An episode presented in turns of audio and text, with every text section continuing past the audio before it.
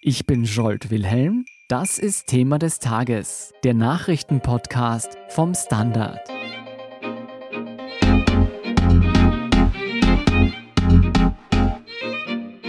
Österreich ist weltbekannt, vor allem für seine Kunst, Kulturstätten und Veranstaltungen. Doch die Corona-Krise droht das künstlerische Schaffen auch hierzulande zu ersticken. Über Schäden in Milliardenhöhe, politische Verfehlungen und über mögliche Wege, ein Kultursterben abzuwenden, berichtet Stefan Weiß vom Standard. Stefan, gib uns bitte einen Lagebericht.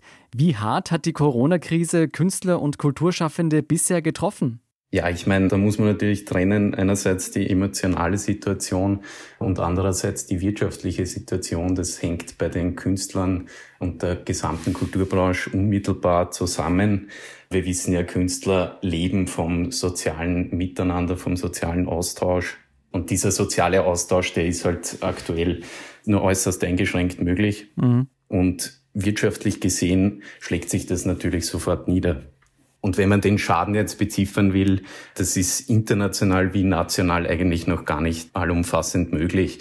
Also es wird sicher in die Milliarden gehen. Vielleicht nur zum genaueren Verständnis, um welche Dimensionen es sich da handelt, vielleicht zwei Zahlen. Allein die Bundestheater, dazu zählen Staatsoper, Volksoper, Burgtheater und die Kostümwerkstätten, verlieren in Österreich pro Woche 1,3 Millionen Euro. Also das ist schon ein großer Brocken. Und wenn man sich die gesamte österreichische Kulturwirtschaft anschaut, dann spricht man da von einer Wertschöpfung von 5,8 Milliarden pro Jahr. Also das ist jetzt kein kleiner Wirtschaftsfaktor, sage ich mal, der hier getroffen wird. Das sind enorme Zahlen. Wie haben denn Kunstschaffende auf diesen Lockdown reagiert? Ja, das ist eine ganz interessante Beobachtung, die wir da gemacht haben. Die Kulturschaffenden haben nämlich, man könnte auch sagen, sehr hyperaktiv eigentlich darauf reagiert.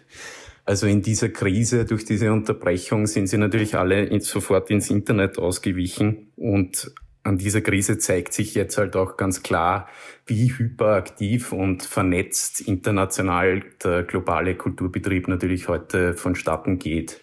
Die Kehrseite dessen ist natürlich ein Triumphzug der Gratiskultur im Netz. Also man kann streamen, Ende nie. Mhm. Die Sache ist nur, wie lässt sich das dann irgendwann auch wieder mal monetär umsetzen? Es gibt erste Zahlen, dass teilweise diese Streaming-Angebote sehr gut angenommen werden. Natürlich, wenn es dann ans Zahlen geht, wird sich das vielleicht wieder stark reduzieren. Eine Hoffnung, die sicher viele Kulturschaffende jetzt haben, ist, dass man quasi beim Publikum, das jetzt zum Beispiel sich noch nicht für die Staatsoper oder fürs Konzerthaus begeistern konnte, jetzt erreicht und dann quasi auch auf lange Sicht gesehen an ein Bezahlangebot heranführen könnte. Wir sprechen hier allein bei uns in Österreich von zig Kulturstätten und Veranstaltungen, die aufgrund der Schutzmaßnahmen von Ausfällen betroffen sind. Kannst du uns einen groben Überblick geben, wer hier aller betroffen ist und von wie vielen Existenzen wir hier reden? Ja, also schätzungsweise geht man davon aus, dass in Österreich über 100.000 Beschäftigte im Kulturbereich gibt. Das sind jetzt allerdings noch gar nicht die Branchen dazugerechnet, die unmittelbar damit zusammenhängen. Also das geht ja von der Tourismusbranche, die, die Cateringbranche, die Sicherheitsfirmen, Technikfirmen. All das ist da ja noch gar nicht drin. Und prinzipiell kann man sagen, auf der institutionellen Ebene, es gibt über 600 Museen in Österreich und hunderte Theater ebenso. Allein die Bundestheater haben jetzt über 2000 Mitarbeiter in Kurzarbeit geschickt und bei den Bundesmuseen sind es über 1000 Menschen in Kurzarbeit. Dazu kommen natürlich viele, viele tausende Freibeschäftigte, die es jetzt natürlich besonders hart trifft, weil die schon bisher in vielfach prekären Verhältnissen gelebt haben und eben so ein Angebot wie Kurzarbeit gar nicht in Anspruch nehmen können. Wissen wir, wie lange dieser Stillstand noch dauern wird? Ja, da gibt's großes Rätselraten natürlich, so wie bei allen Lockerungsmaßnahmen, die aktuell irgendwie diskutiert werden und von der Regierung vielleicht auch vorbereitet werden. Jetzt fürs erste Mal wurden alle Großveranstaltungen bis inklusive 31. August abgesagt. Kleinere Öffnungen soll es jetzt geben. Ab Mitte Mai dürften die Museen wieder aufsperren, wobei auch hier eine Diskussion entstanden ist, dass gerade die Bundesmuseen eigentlich noch gar nicht aufsperren wollen von sich aus, aus betriebswirtschaftlichen Gründen. Viele wollen die Zeit nützen, damit sie Umbaumaßnahmen durchführen können. Deutlich wird da jetzt natürlich auch, dass vor allem die Bundesmuseen sehr stark von Touristenmassen leben, die jetzt natürlich noch länger ausbleiben werden. Man hat sich das ein bisschen auch selbst eingebrockt, weil je stärker man sich auf die Touristenmassen verlassen hat, desto stärker hat sich der Staat auch als Subventionsgeber aus den Bundesmuseen zurückgezogen. Und von daher kommt jetzt auch dieses Ansinnen, dass die Bundesmuseen lieber erst dann wieder aufsperren wollen würden, wenn auch Touristen wieder kommen können. Wie sieht die Lage bei Theatern und Kinos aus? Bei den Theatern. Da wurde von der Regierung jetzt vorgeschlagen, dass man zumindest schon proben darf im professionellen Bereich, allerdings auch unter diesen Regeln, die für den Handel auch gelten. Das heißt 20 Quadratmeter Raum pro Person plus ein Meter Abstand zwischen den Personen. Da sagen jetzt manche Theaterdirektoren, ja, unter diesen Umständen kann man überhaupt nicht vernünftig proben. Andere sagen, ja, da geht schon einiges. Das Problem ist aber sicherlich nicht so sehr die Probentätigkeit. Die viel größere Unsicherheit ist natürlich, was dann irgendwann auch wieder Publikum betrifft. Also sollten diese Maßnahmen auch fürs Publikum gelten, dann ist de facto Kultur kaum möglich, weil sich das nie rechnen kann. Also man kann kein Konzert spielen oder auch kein Theater aufführen vor einer Handvoll Menschen. Das rechnet sich einfach nicht und wird noch sehr, sehr schwierig. Und da hat der zuständige Minister Kogler auch schon angekündigt, dass man über diese Quadratmeterregelung noch sprechen wird. Und das Gleiche gelte dann auch für Kinos. Ja, das gelte, so wie es derzeit aussieht, auch für Kinos. Die haben natürlich dasselbe Problem. Das ist das eine. Das zweite ist, dass natürlich im Filmbereich die gesamte internationale Filmproduktion komplett stillsteht. Also die USA, die es natürlich auch sehr schwer getroffen hat und wo es vielleicht ja auch sogar noch schlimmer äh, werden könnte. Das heißt, der Filmbranche fehlen zum Teil auch wirklich die großen Blockbuster aktuell, um massenhaft die Seele zu füllen. Mhm. Der Ausfall künftiger Veranstaltungen ist ja das eine. Das andere ist die Problematik mit bereits verkauften Karten und Tickets. Wenn ich das richtig verstanden habe, müssen die jetzt alle zurückerstattet werden? Ja, also die aktuelle Gesetzeslage ist eigentlich sehr klar. Ja, alle bereits gekauften Tickets müssten eigentlich zurückerstattet werden.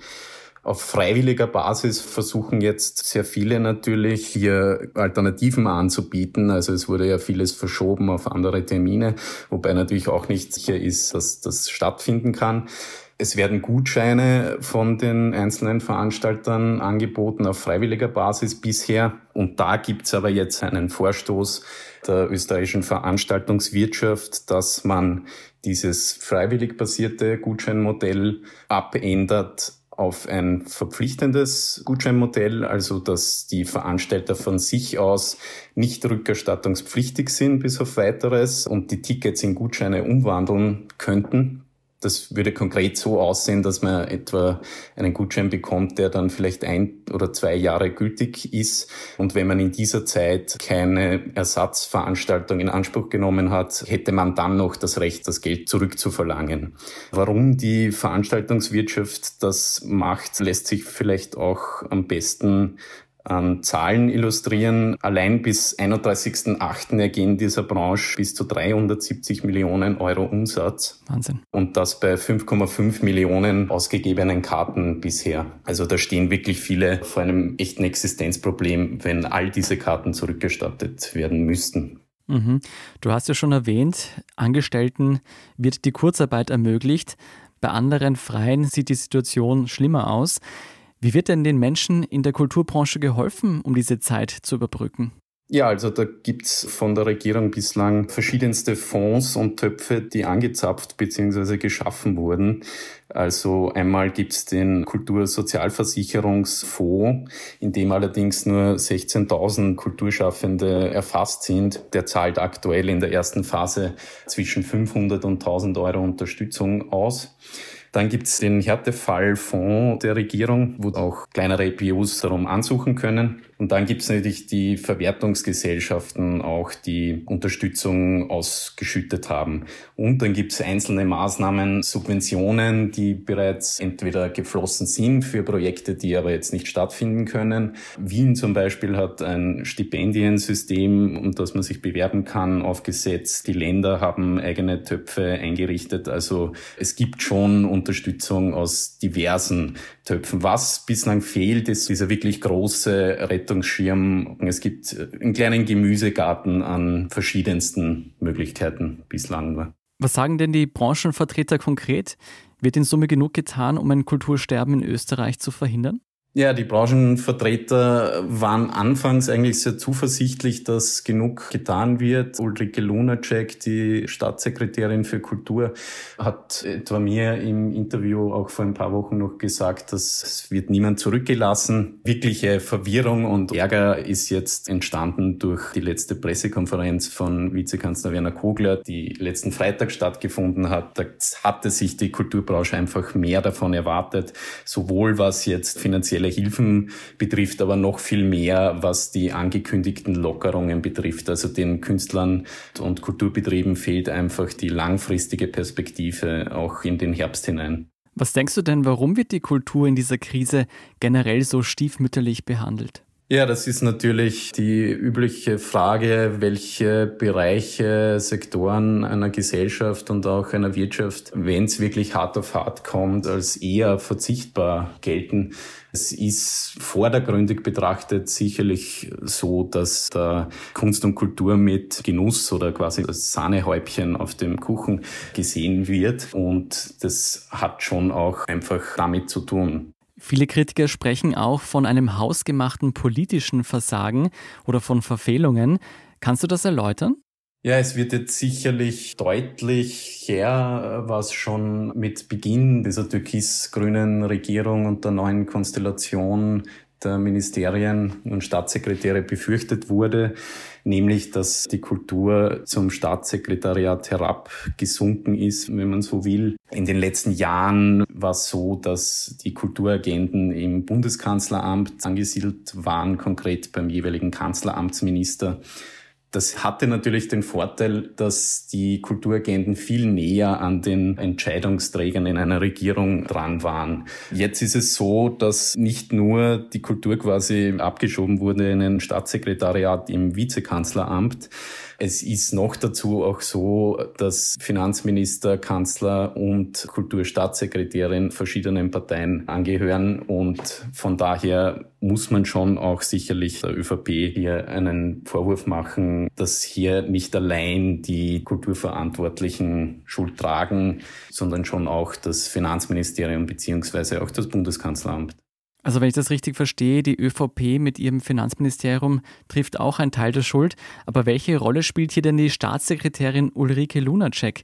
Fehlt ihr die politische Handhabe oder macht sie salopp formuliert einfach keinen guten Job? Ja, die Bedenken bezüglich der Personalauswahl war eigentlich schon bei Antritt der türkis-grünen Regierung vorhanden. Also man hat schon sehr in Frage gestellt, ob Ulrike Lunacek, die noch nie mit Kunst und Kultur so wirklich aufgefallen ist, sie gilt als Europa-Expertin, aber jetzt nicht unbedingt für Kulturfragen. Und jetzt dürfte sich halt doch auch zeigen, dass sie sich in diesen 100 Tagen einfach noch nicht zur Gänze mit der österreichischen Kulturlandschaft vertraut gemacht hat. Und das tritt jetzt dann schon auch teilweise zutage. Also mhm. Stefan, die Probleme hast du gut aufgeschlüsselt. Wie könnte nun der Weg aus dieser tiefen Kulturkrise aussehen? Gibt es da international Vorbilder? Ja, so wirklich eigentlich nicht. Also international ist die Kritik an den Kulturhilfen, die mangelhaft sind, auch sehr groß. Also aus Frankreich hört man Schlimmes. In Deutschland ist die Kritik teils auch groß. Also so wirklich hat noch niemand das richtige Rezept gefunden. Es gibt einzelne Ideen dort und da, die sicher interessant sind. Also die Ticketumwandlung in Gutscheine, so bedenklich sie auch sein mag, was jetzt den Verbraucherschutz betrifft. Die wurde in etlichen Ländern schon umgesetzt. Das ist sicher ein gangbarer Weg, der jetzt auch von der Regierung, wie man hört, eingeschlagen werden soll. Mhm. Eine zweite interessante Sache, die in den letzten Tagen aufgekommen ist, ist, dass in Bayern die nächsten drei Monate Künstler, die in der Künstlersozialversicherung versammelt sind, mit 1000 Euro quasi bedingungslos über drei Monate jeweils unterstützt werden. Also das geht in Richtung bedingungslose Grundeinkommen für Künstler. Aber was natürlich in dieser Krise ja auch gesamt betrachtet fehlt, ist die europäische Dimension. Also man müsste sich schon auch von der Europäischen Union einen Kulturrettungsschirm erwarten können, der ein wirklich starkes Milliardenpaket, das dann noch einmal sehr viel abfangen könnte.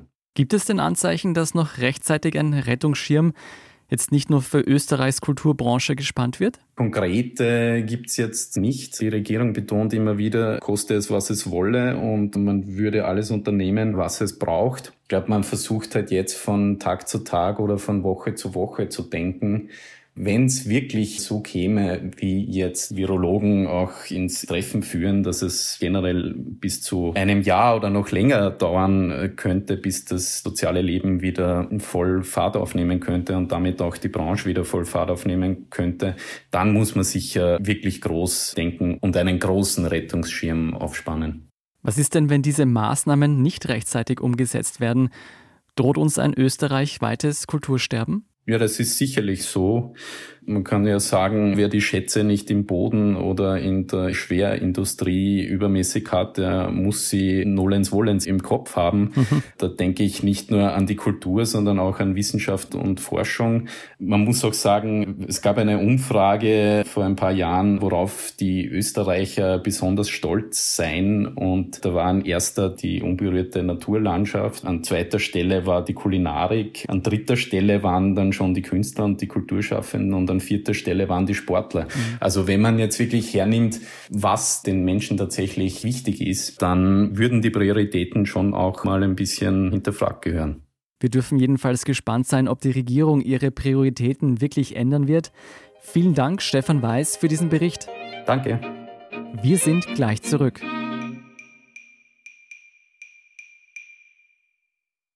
Guten Tag, mein Name ist Oskar Bronner. Was man täglich macht, macht man irgendwann automatisch. Es wird zu einer Haltung. Sie können zum Beispiel üben, zu stehen. Zu Ihrer Meinung, zu sich selbst, für eine Sache. Wir machen das seit 1988 und es funktioniert. Der Standard, der Haltung gewidmet. Und hier sind noch weitere aktuelle Nachrichten. Erstens, das Institut für Wirtschaftsforschung erwartet für 2020 eine Rekordarbeitslosigkeit und den historisch größten Wirtschaftseinbruch in Österreich. Für 2021 allerdings rechnen die Ökonomen mit positiven Nachholeffekten. Zweitens, der Familienhärtefonds wird auf 60 Millionen Euro verdoppelt und erfasst künftig auch Menschen, die schon vor der Corona-Krise arbeitslos waren. Pro Kind und Monat wird es 50 Euro geben, die Unterstützung wird für drei Monate gewährt. Drittens, ab 15. Mai werden Gottesdienste wieder stattfinden können, allerdings unter genauen Sicherheitsvorkehrungen wie das Tragen von Masken. Viertens, ab Mai können rumänische 24-Stunden-Betreuerinnen per Korridorzug durch Ungarn zu ihren pflegebedürftigen Klienten nach Österreich und auch wieder zurück in ihre Heimat reisen. Pro Woche sollen so rund 1000 Betreuerinnen nach Österreich gebracht werden. Und fünftens, die italienische Fluglinie Alitalia wird verstaatlicht. Die neue Gesellschaft soll 90 von 113 Maschinen der heutigen Flotte übernehmen. Die aktuellsten Informationen zum weiteren Weltgeschehen liefert Ihnen wie immer der Standard.at. Um keine Folge von Thema des Tages zu verpassen, abonnieren Sie uns bei Apple Podcast oder Spotify. Unterstützen können Sie uns mit einer 5-Sterne-Bewertung und vor allem indem Sie für den Standard zahlen. Alle Infos dazu finden Sie auf abo.derstandard.at und dst.at/supporter. Ein großes Dankeschön an dieser Stelle auch von meiner Seite. Ich bin Jolt Wilhelm, Baba und bis zum nächsten Mal.